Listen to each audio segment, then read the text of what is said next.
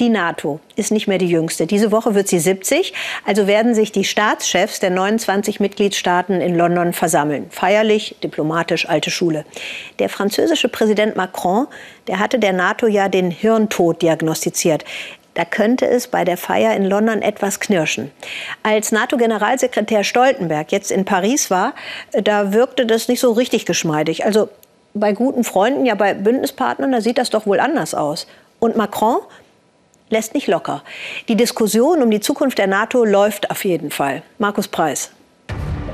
Ist er der Mann, der Europa wachrüttelt? Der die Wahrheiten ausspricht, die andere nicht wahrhaben wollen? An Emmanuel Macron, Frankreichs Präsidenten, scheiden sich die Geister nach seinen Aussagen über die NATO. Egozentrischer Solotänzer für die einen, für die anderen jemand, der den Finger in die Wunde legt nachdem die USA von heute auf morgen aus Syrien abgezogen sind und nichts zurückließen außer ein paar gekühlten Getränkedosen. Macron hat gesehen, dass sich leider direkt vor unserer Haustür die Interessen der Amerikaner und der Europäer auseinanderentwickeln und dass man sich nicht mehr abstimmt. Die Europäer jammern darüber, aber es ist die Realität. Les Européens sont les premiers à le déplorer, mais c'est la réalité. Tara Warma ist Expertin für Sicherheitspolitik. Ungeschickt, ja vielleicht gar gefährlich sei Macrons Wortwahl, aber auch nötig, um wirklich eine Diskussion zu starten. Er möchte, dass Europa ein Akteur auf der Weltbühne wird. Und er glaubt, dass das nur mit einer starken europäischen Verteidigung geht, ergänzend zur NATO. Nicht unbedingt, weil Europa das will, sondern weil die transatlantische Beziehung gefährdet ist. Von außen durch Putin und von innen durch Trump, der schlecht über die NATO redet und schlecht über die EU. Doch ist so viel Alarmismus wirklich angebracht? Diese Bilder sind genau ein Jahr alt. Trident Juncture hieß das größte Manöver der NATO seit dem Ende der Sowjetunion. In Norwegen probten 50.000 Soldaten den Ernstfall. Mit 150 Flugzeugen, 70 Schiffen und 10.000 Bodenfahrzeugen. Die NATO zeigt, wozu sie in der Lage ist. Und auch sonst hat sich das Bündnis seit der Ukraine-Krise deutlich verändert.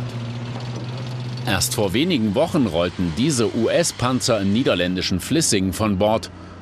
2013 waren sie eigentlich abgezogen worden. Jetzt kommen die Amerikaner wieder. Es sind solche Fakten, die NATO-Generalsekretär Jens Stoltenberg helfen, um gegen den vermeintlichen Hirntod anzureden. Wir treffen ihn in seinem Büro im Brüsseler NATO-Hauptquartier in turbulenten Zeiten. Wissen Sie, ich bin ein Politiker. Ich war viele Jahre Regierungschef. Ich bin es gewohnt, dass es Unstimmigkeiten gibt und Diskussionen. Ich persönlich, ich bin ziemlich ruhig, aber was für mich wichtig ist, dass die Menschen sich auf die NATO verlassen können. Denn die NATO gibt es nicht, um Krieg zu führen, sondern um den Frieden zu bewahren. Und dennoch, die Risse im Bündnis sind da. Und er ist der Hauptgrund für Macrons Wunsch nach mehr militärischer Selbstständigkeit der EU.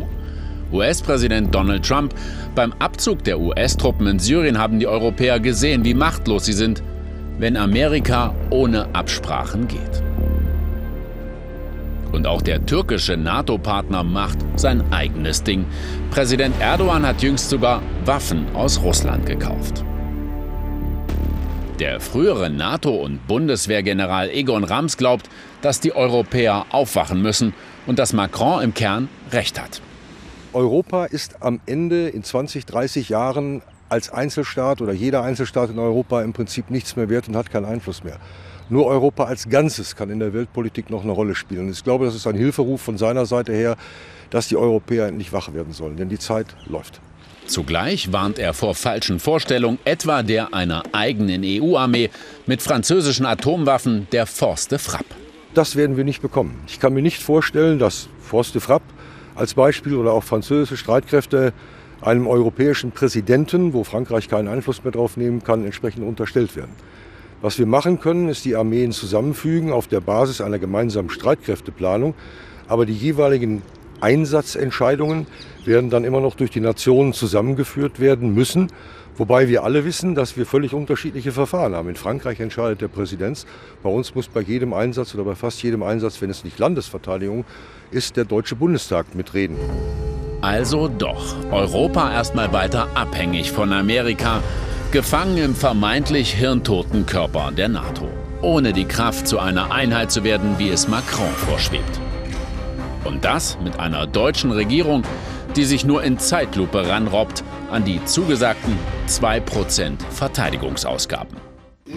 Dass auch bitterer Streit überwunden werden kann, der NATO-Generalsekretär zeigt uns seine Familiengeschichte. Das ist mein Großvater. Er war Kriegsgefangener der Deutschen im Zweiten Weltkrieg, aber am Ende ist er zu einem Freund der Deutschen geworden.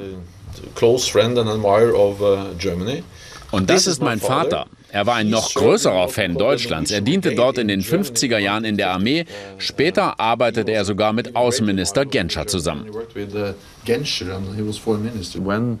Wenn sich die NATO-Regierungschefs, Präsident Macron, Kanzlerin Merkel und all die anderen in London treffen bei unserem Gipfel, dann werden sie bekräftigen, dass sie zu unserer gemeinsamen Verteidigung stehen. Einer für alle, alle für einen, Artikel 5. Ich bin sehr zuversichtlich, dass das die Botschaft des Treffens sein wird. One for all, all for one, Article 5. So, so I'm very confident that that will be the message from that meeting. Das wäre sicher schon ein Erfolg nächste Woche in London, aber es wäre auch ein weiter so. Man darf gespannt sein, ob ihm das reichen wird und ob es glaubwürdig ist nach den Ereignissen der letzten Wochen. Um die NATO geht es auch in unserem Weltspiegel-Podcast. Ich habe mit dem Chef der Münchner Sicherheitskonferenz und ehemaligen Diplomaten Wolfgang Ischinger gesprochen über die NATO und zum Beispiel über die Frage, was jetzt bei dem NATO-Gipfel auf dem Spiel steht. Es steht auf dem Spiel äh, eigentlich die Zukunft des Westens. Es steht auf dem Spiel der Zusammenhalt der NATO-Allianz als ein Bündnis liberaler Demokratien das ist natürlich ziemlich viel. Das ganze Interview können Sie gerne im Weltspiegel Podcast hören, überall da, wo es Podcasts gibt. Einen schönen Abend wünschen wir Ihnen allen hier bei uns im Ersten. Tschüss.